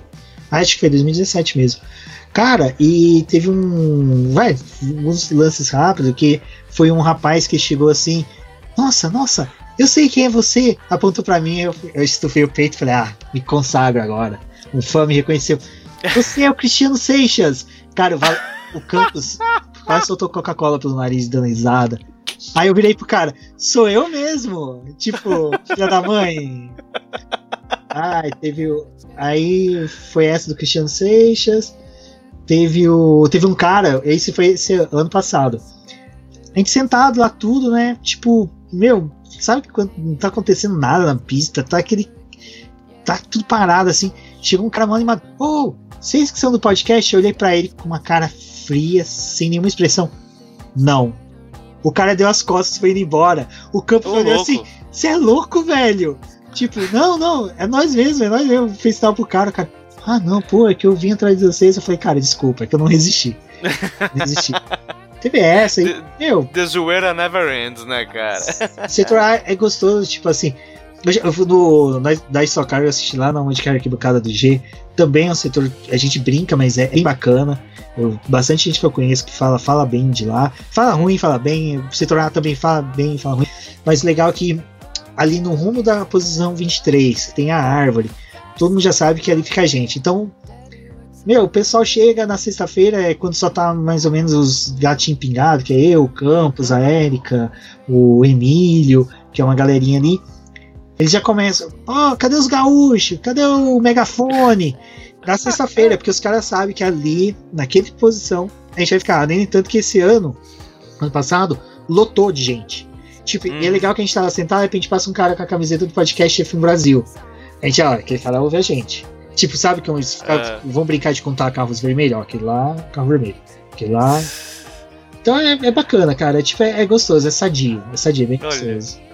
Que legal, né? E diferente do futebol, o automobilismo é uma coisa que realmente une as pessoas, né? Você tá você e o Cris lá, que, que você e o Will que o Cris também é maquilarista, não é? O Cris, cara, o Cris, como diz o Valese, ele tem um pouco ali de Ferrari, mas McLarista acho que não. Não, porque ele, ele, Ah. ele não gosta de sofrer, né? O Cris é um cara que não gosta de sofrer. Tem o, o, o Valese que é ferrarista, né? Vermelhaço, o Del Valle também é, é maquilarista. Não, o Del Valle ele fala que hoje é ferrarista, mas o Del Valle, quando eu comecei, ele era McLarista, ele usava a camiseta Então. que fede. Camiseta que fede é uma camiseta laranja da McLaren. Que um dia eu, eu- Tipo, meu, a gente tava o- a tarde inteira debaixo de um sol de 35 graus. Vale, o Del Valle pega, se cheira, tá fedendo, tudo tá fedendo. Mas, cara, essa camisa fede. Aí todo mundo, a camisa, velho. Tipo, É a camisa. É a O cara camisa. tá lá embaixo do sol desde as 7 da manhã. então. Aí Então ele virou casaca? virou casaca. Ah, casaca. pelo amor de Deus. Corintiano, né? Bom, tem, tem a Erika e o Rubens. Bom, o, Rub- o- o- a Erika e o Rubens. ó. A Erika e o, e o Fernando que. Bom, a Erika eu sei que tem um apreço pelo, pela Red Bull. O isso. Fernando eu não sei. O Fernando, O Fernando é cara. de todo mundo, né? Ele é Não. que nem as mídias que ele tá. Ele tá em tudo quanto é lugar, O né? Fernando é asa negra. Eu lembro até hoje. Aston Martin vai entrar na Fórmula 1. Meu, foi um rebuliço. O moleque tweetou. Vou torcer pela Aston Martin. Twist acima era Aston Martin desmentindo entrar na Fórmula 1. O cara torcia pela Toyota. Quando ele começou a torcer pela Toyota, a Toyota fechou. Aí ele foi torcer pra Lotus. Na época do Kimi. A Lotus fechou.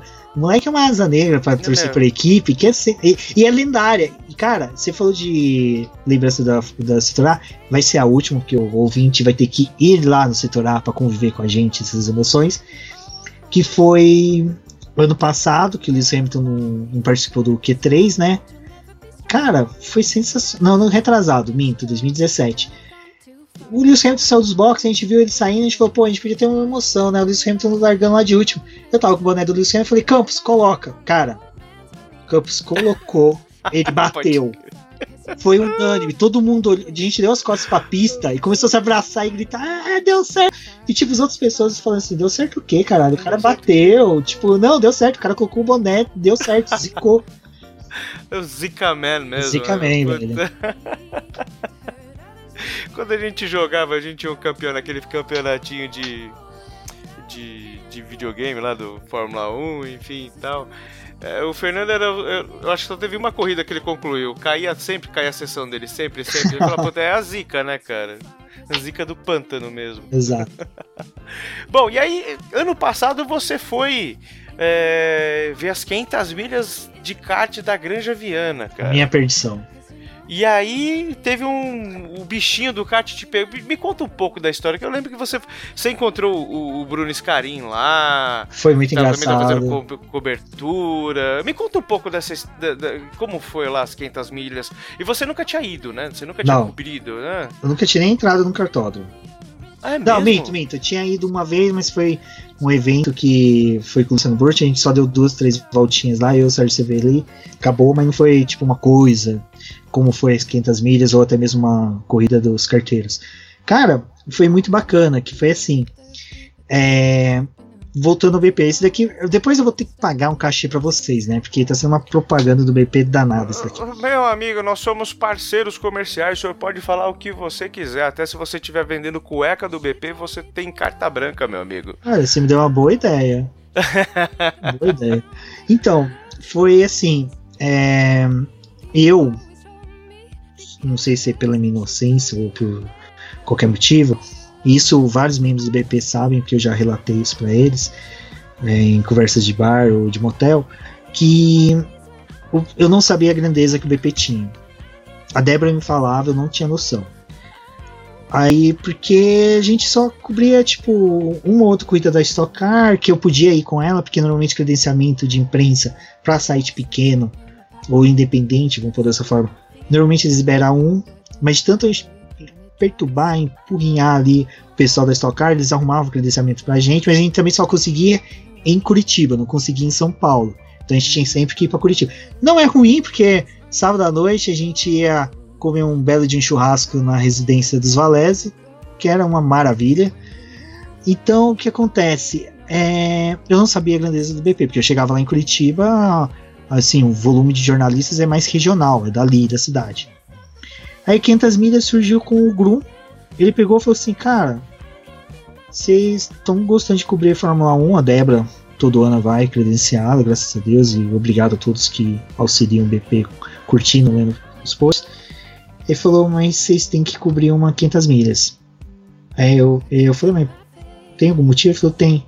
500 milhas você entra dentro do box, você vê o mecânico, você vê o motor, você vê tudo, você vai sentir o cheiro da gasolina, você vai pisar na graxa, você vai sujar tua roupa com graxa.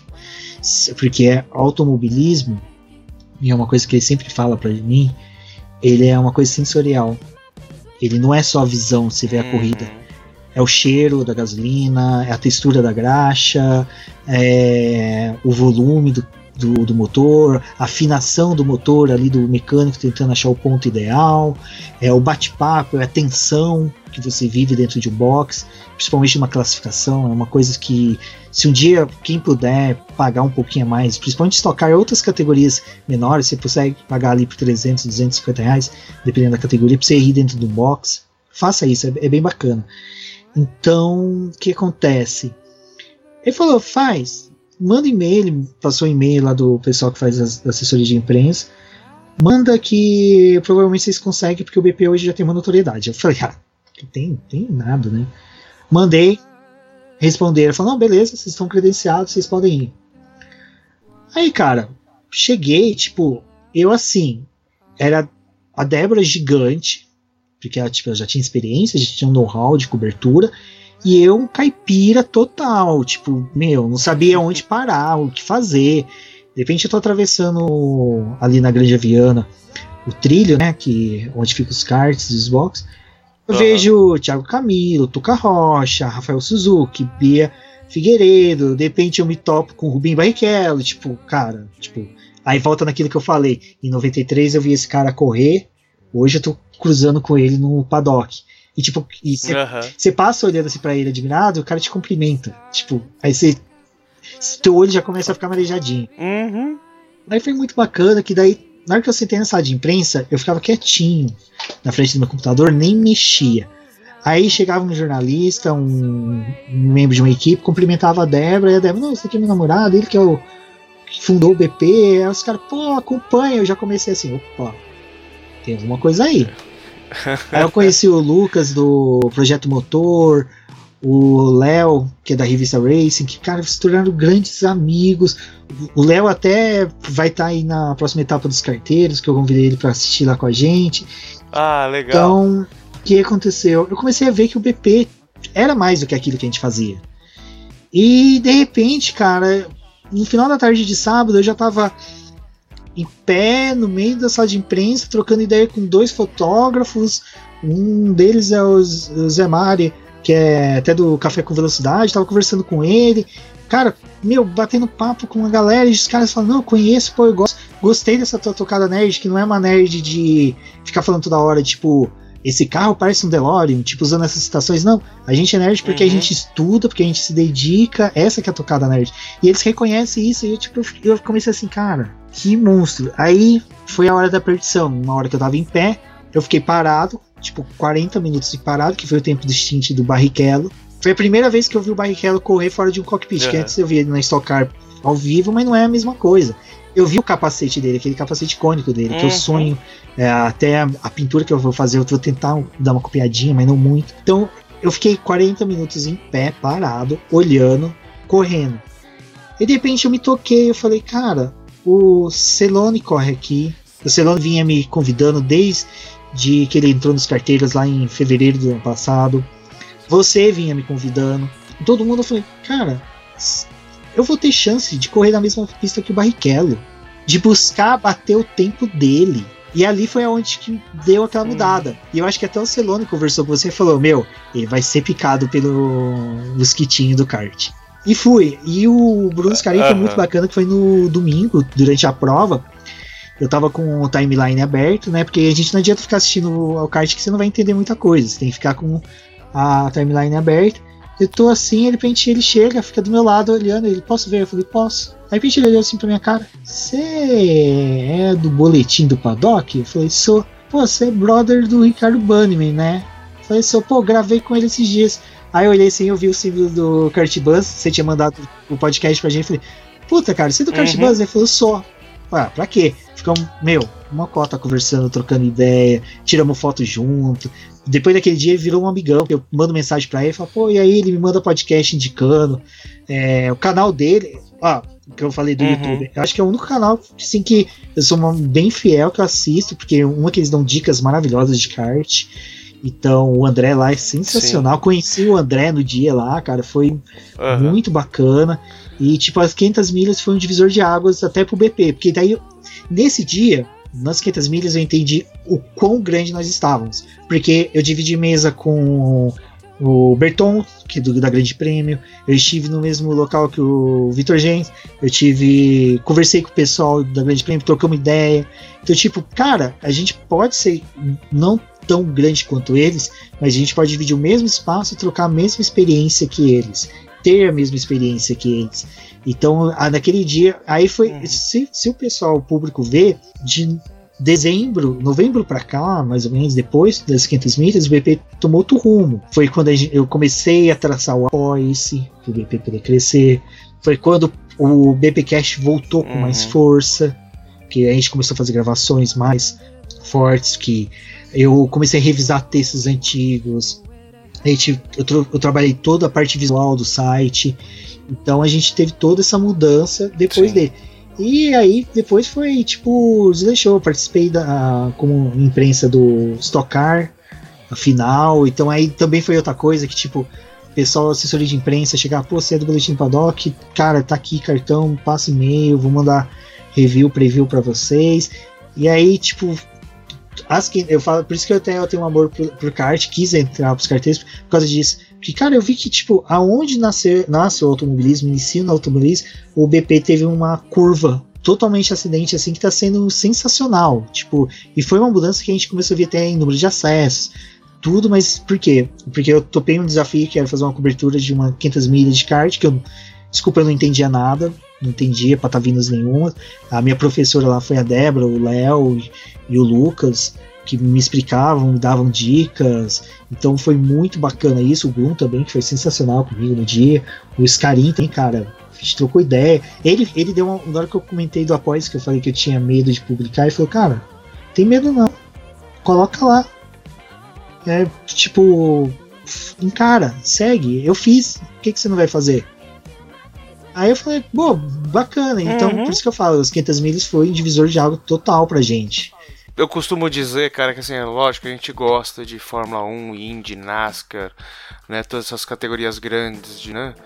Só que eu acredito que o verdadeiro automobilismo tá no kart, cara. Não é porque a gente pratica, né? Não é. Mas é. Lógico, as 500 milhas tem, é um evento gigante, né? Pode ter muitas coisas, muitas coisas é, é, envolvidas tal. Sim. Mas o kartismo em si é automobilismo puro, cara. É aquele negócio de você pegar um kart que tá assim, assado, não tá do jeito que eu quero, eu vou é, acertar esse kart, ou se é um rental, cara, eu vou me adaptar a esse kart. E é velocidade, é pura velocidade, estratégia e chega Exato. na frente quem, quem tá num dia melhor, cara. Não tem, por exemplo, né, vamos pegar a Fórmula 1, ah, você não tem um, um sei lá, um, um Nico Huckenberg, que eu acho que é um baita de um piloto que infelizmente tá, né, passou do tempo aí e tudo tal, mas ele nunca vai ser um campeão do mundo da forma que tá, ou nunca vai ganhar uma corrida da Exato. forma que tá se ele não tiver uma Mercedes ou uma Ferrari na mão. No kart não é assim, ou tá todo mundo balizado e você tira a, a, a diferença é ali no braço, é na dedicação, enfim. Então ali é por isso que uh, uh, o, o Rubinho, a primeira vez que eu vi também, eu acho que você já sabe dessa história, foi na Granja Viana, né? Porque a gente teve uma, uma, uma etapa dos carteiros lá e eu acabei esquecendo o meu RG, voltei para pegar na semana e ele tava lá correndo com aquele capacete sensacional. Então é. Você tá mais próximo daquilo que você gosta, né? Do automobilismo de verdade. E, e o rental kart tá aí para isso, cara. É, é coisa que, que, que é o que tá mais próximo da gente, réis mortais, né? Se sentir um pouco mais próximo do, do esporte que a gente ama. E eu nunca fui para 500 milhas, cara. Eu, mas talvez esse ano, se vocês forem, talvez eu vá lá encher Não, o saco vamos sim, porque um pouco É também. tanto a parte da cobertura de como imprensa, né? Mas a parte de que eles abrem os boxes para o pessoal que quer visitar, quer participar, conversar com as equipes, então é bem bacana. Os pilotos, eu acho que uma das vantagens de, do piloto brasileiro que corre de kart, eu vi que todos são super simpáticos, conversam, param, trocam ideia. Eu vi a gente parando, tipo, Christian Fittipaldi pra trocar ideia. O pessoal parava o Rafael Suzuki pra trocar ideia. O Thiago Camilo, lógico, tudo dentro daquela coisa. Você respeitar que o cara tá no meio de uma competição. Mas só que nos intervalos ali entre o quali e o final, os caras paravam, eles iam almoçar. Então tinha gente que parava, tirava foto, trocava ideia. E tipo assim, cara, é, é um ambiente que, como você disse, nas 500 milhas ela nivela todo mundo. Tipo, e principalmente as equipes que eles têm o piloto que é da Stock Car, tipo, que nem tinha a equipe lá que tinha o Nelson Piquet, que é, e tinha os outros pilotos que eram tipo molecada que tá nas categorias de brasa no Brasil, que eles convidaram para correr na equipe. Então você te vê que o cara tava dividindo box com um cara que é o primeiro campeão da Fórmula E. Então você tinha todo esse nivelamento que eu, achava, eu achei muito bacana. Tipo, é o que eu falei, a partir dali a gente viu um lado mais humano do automobilismo, porque a Fórmula 1 você tem toda aquela blindagem dos pilotos. A Scar, por mais que seja, eles ainda tentam blindar, mas por- porque é uma, uma categoria que tá tendo uma disputa, tem dinheiro envolvido, tem emprego de pessoas envolvidas. Então eles, quando você vai no paddock, eles tentam tipo blindar os pilotos pro fã não ficar atrapalhando, mas você consegue ter contato com eles. Então, mas só que a- a- as 500 milhas não. As 500 milhas, tipo, nivela todo mundo. Você tá ali com a sua garrafinha de Coca-Cola, de repente para do teu lado ali para comprar uma Coca-Cola também, para o Rubinho, para a Bia Figueiredo. Eu via muita menina, um, fã assim, de automobilismo, querendo tirar foto com a Bia, cara. Isso eu achava muito foda. Tipo, você via meninas, moças querendo tirar foto com a Bia Figueiredo porque, porque elas se espelham nela. Então, cara, foi sensacional. Uhum.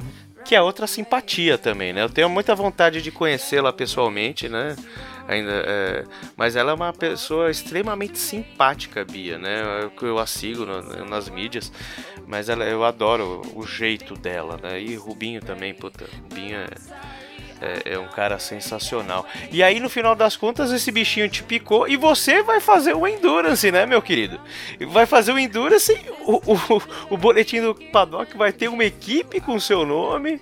E Exato. eu- meu, em menos de seis meses. Eu- ah, O- Foi em dezembro, né? Agora um off que o pessoal vai ficar sabendo. Aquele café que eu conversei com vocês, um era pra agradecer que eu. Cara, sem zoeira, eu sou uma pessoa que, tipo, se emociona facilmente. Que nem esses dias, o... quando você se tornou um, um apoiador do BP, o Celone recentemente tornou, o Will Mesquita recentemente deu um presente pra gente pro BP, que, tipo, eu falei, meu, a Débora me ligou e falou, meu, o Will me deu um presente X, que mais pra frente vocês vão ficar sabendo, que eu, dentro do escritório, comecei a quase chorar, tipo, eu sou um cara que, que, tipo, pra chorar eu- com essas coisas eu me emociono não fácil, porque não é qualquer coisa, mas é, coisas que envolvam o boletim, tipo, a Débora, são coisas que me emocionam muito fácil. E no dia que você mandou no grupo lá que a gente tá organizando a Endurance, o grupo da Arelo, do, da empresa do Cássio, que eu não vou saber falar o nome, que é em inglês, ou Sloan, tá aqui. É Ah, quase o nome de um personagem japonês de tipo Childman, ou tipo Jasper. Aí eu vi do BP, cara, deu um nó na garganta. Tipo assim, caramba, velho. Aonde que, tipo, há um ano atrás eu ia imaginar que. Ah, o dia que a, na última etapa, quando eu vi a camiseta com o logo do BP. Tipo, dos carteiros. Aquilo, tipo, cara, mexeu muito Hum. comigo. Vocês- não têm noção. A, a Débora viu, o pessoal viu, eu fiquei miticando, assim, que eu, eu fiquei vibrando com aquilo, assim, tipo, era uma, era uma coisa minha, minha, tipo assim, cara, tem aqui uma- um projeto que é que eu iniciei num quarto escuro, tipo, de uma band, e se tornou algo gigante, que eu, eu vejo gigante, assim, tipo, agora vai ter uma equipe de Endurance com nome, é, cara, e é aquilo que eu já te falei, quando eu, eu quis fazer os, os textos lá do, dos carteiros dentro do BP, eu quis fazer uma capa bem bonitinha, porque vocês merecem. Ficou me- muito melhor que o original, cara. Diga-se de muito melhor. Então eu falei assim, cara, é, vamos, vamos entrar de cabeça, que os caras merecem, tipo, o kart, como você falou, é onde inicia o automobilismo e é onde que a gente pode estar mais próximo dos nossos ídolos. Que nem quando a gente corre na grande, a gente tá correndo num cartódromo que o Christian Fittipaldi corre, né? O Sim Piquet corre, Lucas de Graça de correu, o Felipe Massa de correu, Barrichello corre, a gente vai pra Interlagos. Cara, Interlagos, Emerson, Ayrton Senna, tantos outros correram ali que, meu, É isso que eu acho bacana do kart, de estar ali, tipo, o BP tá participando, a gente tá participando, porque, tipo, é, a gente tá o mais próximo possível do que realmente é automobilismo. Ah, é, cara. E, e é uma via de mão dupla, tá, Rubens? Eu acho que quando a gente começou, principalmente eu aí que você me chamou pra escrever, eu lembro até hoje que eu tinha um texto na mente lá, que era aquela. o da muralha russa, né? Aham. Que impediu o- o Alonso de ser campeão 2010. E aí ele, poxa, fazia tanto tempo que eu não escrevia, não sabia como escrever e tal. E aí você permitiu que eu fizesse parte do, do, do boletim, e aí você veio com a ideia do BB Beats, e aí, puta, o Valese falou, meu, eu quero fazer parte disso também, vamos escrever junto. E foi um ano que, por um lado, eh, por outras coisas da minha vida não foram muito boas, e por, por esse lado do automobilismo, pelo, pelo, pelo carteiro, pelo boletim do paddock, pelos outros brothers também, que a gente, né, pelo café da- com velocidade, que a gente é amigo dos caras, ah, pelo F1 Brasil, esse universo do automobilismo, meu, o GP Brasil, né, é, eu não fui ano passado, né, e os caras são os filhos da mãe, né? O Vinícius, que você conhece, que corre com a gente, Uhum. o Rosa tal. Começaram a brincar com a gente que não foi, né? Ficaram fa- fazendo é, FaceTime lá, xingando a mãe. Eu tava aqui no almoço, aqui em casa, aqui. Minha mãe falou: Meu, o que, que é isso? É ligação dos seus amigos, eles te xingando e tal. Então é um clima muito gostoso e é uma via de mão dupla, cara. Também é um prazer enorme ter o logo de vocês na camiseta, ter principalmente assim, eu nunca imaginava que os carteiros teria tanta gente nova engajada em melhorar o grupo. Poxa, Uhum. você, Celone, é, a Débora, com, com N ideias em menos de um ano com a gente. E, meu, tenha certeza que é, se você se sente assim, eu me sinto em dobro, porque é, é um reconhecimento muito grande de uma instituição grande, assim, independente, mas o, o BP hoje ela é- ele é gigante e tudo por mérito seu. E se tem pessoas hoje que te ajudam, eu ajudo a Débora, é porque vocês merecem, vocês fazem com coração.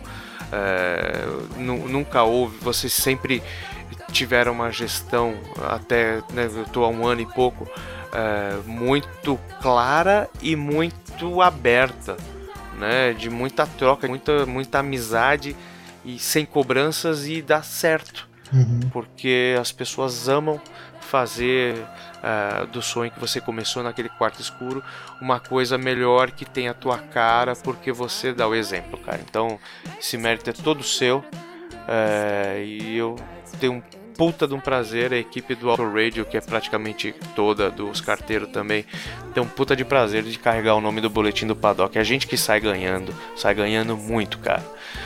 Então, antes que eu comece a, Você quer fazer eu chorar, né? é, é, não, na verdade, antes que eu comece também, enfim, então, é o seguinte, cara, ah, eu desejo uma ótima sorte pra gente no Endurance e no Endurance é, do, do, do BP, da vida do BP, que ele seja, não seja de 6 horas, mas seja de décadas, que eu acho que eu não sei pra onde ele vai crescer, mas que vai crescer pra cacete vai, cara, porque tá nas mãos certas. Muito obrigado. Cara, é- é- eu, tô, eu tô emocionado, é isso. Mas, é cara, verdade, de coração. o Endurance eu acho que vai ser a, o novo desafio da gente poder ver a questão de. Sim, estamos grandes, estamos fortes, mas agora é tipo, vamos usar isso pra algo maior. Então vai ser muito bacana. E foi um desafio, cara, que pipocou ali nos carteiros que a gente todo se abraçou, foi muito bacana. E eu acho que vai ser muito bem feito. E vai ser um prazerzaço, cara, dividir o kart com a galera. Tipo, nossa, vai ser muito gostoso. Ah, com certeza, cara. Vai ser, vai ser uma noite alucinante. Rubens, eu só tenho a te agradecer, meu chefe.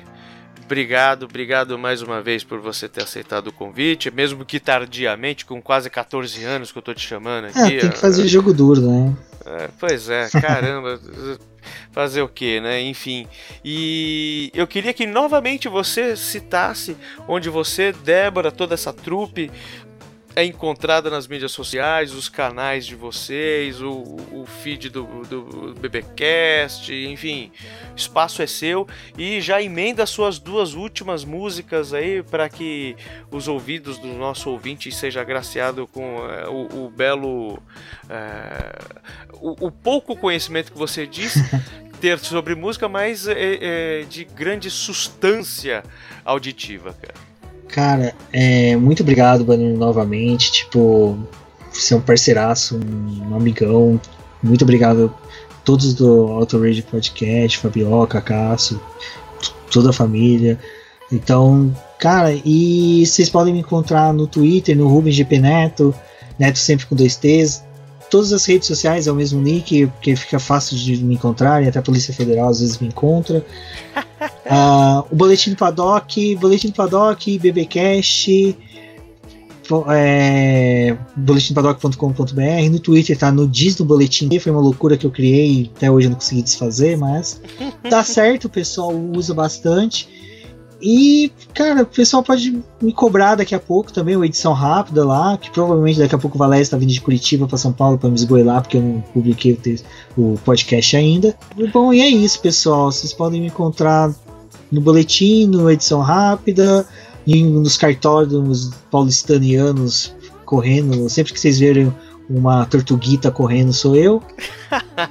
E as duas últimas músicas, cara, são duas músicas que uma foi o Sérgio Cervelli que me apresentou, que é a do Foster the People, é, Pump Up Kicks, que era. Ele colocou no começo de um dos podcasts mais bacanas que a gente gravou, que foi sobre a mitologia nórdica, que foi muito bacana gravar. E na hora que eu recebi a edição do Sérgio Cervelli, eu falei, cara, o cara não é foda porque é à toa, né? O cara manjou bem, colocou a música lá. E desde então, essa banda eu tenho um carinho bom por ela.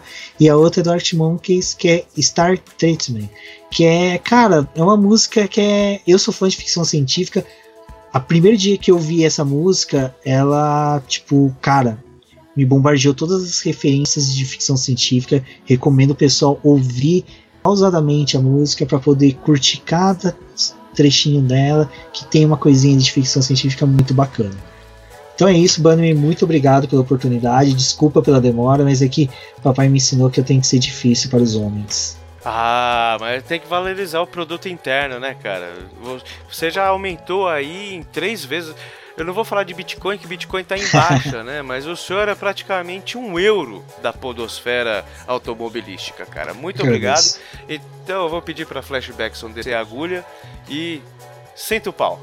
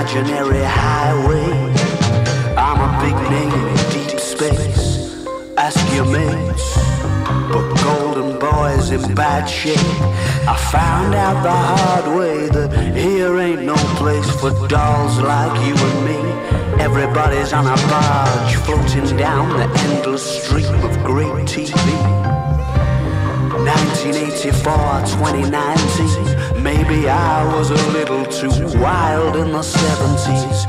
Rocket ship grease down the cracks of my knuckles. Karate bandana, warp speed cheek. Hair down to there, impressive mustache. Love came in a bottle with a twist of cap. Let's all have a swig and do a hot laugh. So who you gonna call?